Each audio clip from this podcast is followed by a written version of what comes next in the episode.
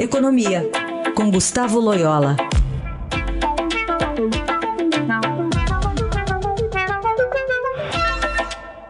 Bom dia, Loyola, como vai? Bom dia. Gustavo Loyola vai ajudar a gente a entender essa manobra dos bancos que estão oferecendo a partir de julho opção mais barata ao cheque especial.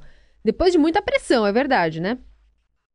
Pois é, é o cheque especial no Brasil é mal, é mal usado, né? Normalmente é usado por muito tempo é, e um, um, valor muito grande em termos de limite, né? E, e na realidade o cheque especial é, é um empréstimo de emergência para ser usado é, durante pouco tempo e, e enfim, é, o seu uso indevido acaba gerando um custo financeiro muito grande para o correntista, né? Então, a essa medida agora é justamente para evitar isso, para tentar evitar isso, né? Induzir o, o correntista a, a mudar a sua linha de crédito, né? Sair do cheque especial e ir para o crédito pessoal, que é mais barato, mais adequado aí, inclusive em termos de prazo de pagamento e tal, né?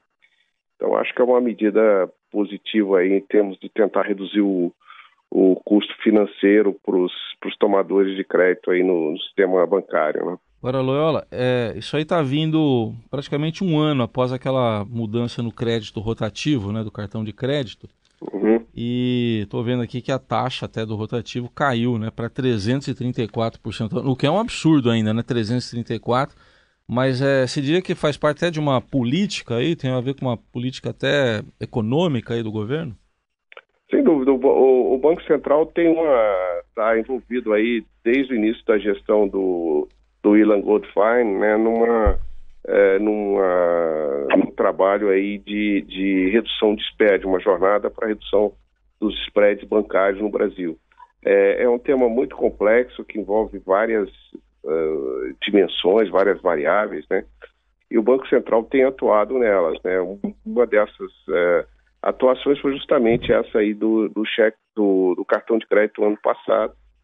E essa medida hoje, agora, essa adotada aí pela Febra, Febraban como autorregulação, também foi fortemente é, induzida pelo Banco Central. Né? O, o, presidente do BC tem dado é, várias declarações a respeito do tema. Agora, é um, é um assunto assim que tem que ser tratado de maneira é, bastante responsável e é, e cuidadosa, porque é, envolve uma série de variáveis e se houver um erro aí de cálculo, é, pode, isso pode afetar a disponibilidade de crédito né, para a economia.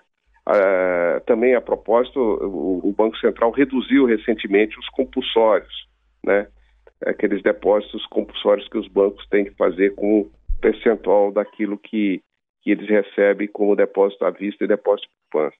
Essa medida do Banco Central também se destinou uh, a, a, induzir a redução dos spreads bancários. Né?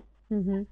Bom, a gente também teve uma notícia ontem sobre a inflação que voltou a surpreender positivamente, acho que dá para dizer assim, você vai me dizer melhor. Em março, o IPCA subiu 0%, 0% mas né, é. né, quando a gente quebra um pouquinho é 0,09%. Isso. É um número histórico, né?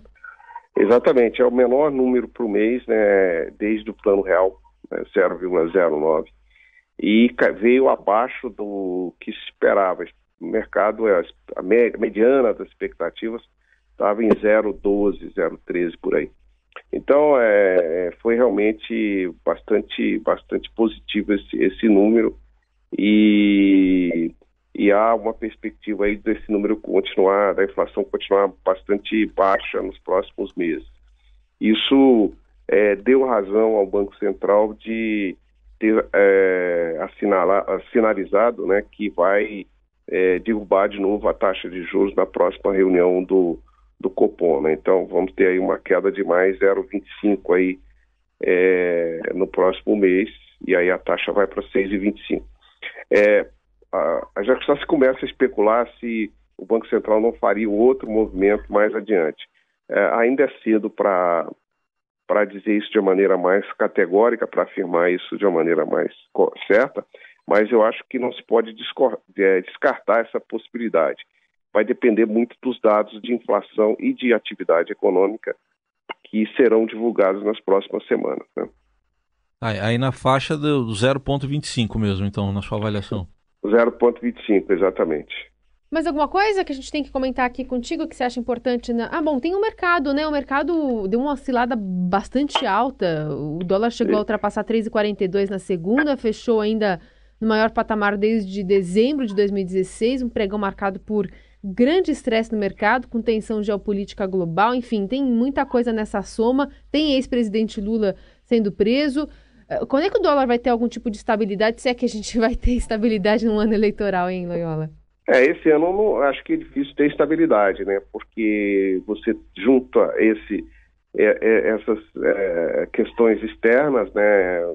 É, é, a política a, a, política americana, principalmente a política protecionista, né? O risco de um de um de uma guerra comercial com a China e, e também nós temos aí agora mais recentemente a questão da Síria, enfim ambiente externo sempre mais, mais conturbado, e isso vai, vai levando os investidores a ficarem, de uma maneira geral, mais avessos aos riscos, mais cautelosos, né? E eles tendem aí a fugir das moedas dos países emergentes e investirem seus recursos em, no, na, vamos dizer, em ativos mais seguros, né?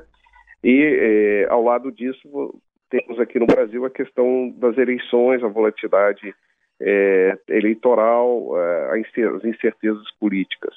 E aparentemente a prisão do presidente, do ex-presidente Lula, despertou o mercado para esse risco político que já estava aí no, na equação, mas a, aparentemente não, não tinha ainda, ainda refletido nos preços. Né? Então, daqui para frente, o mercado vai flutuar o sabor dessas duas tensões aí, a tensão externa e a interna. E principalmente a, a questão eleitoral deve influenciar muito o mercado de câmbio nas próximas semanas, ou pelo menos até outubro, né? É, até outubro. Até o primeiro turno, né? Porque a gente nunca sabe até o que vai acontecer. Exatamente. Muito bem. Gustavo Loyola conversando conosco aqui sempre às segundas e quartas-feiras no Jornal Dourado. Até semana que vem. Até semana que vem.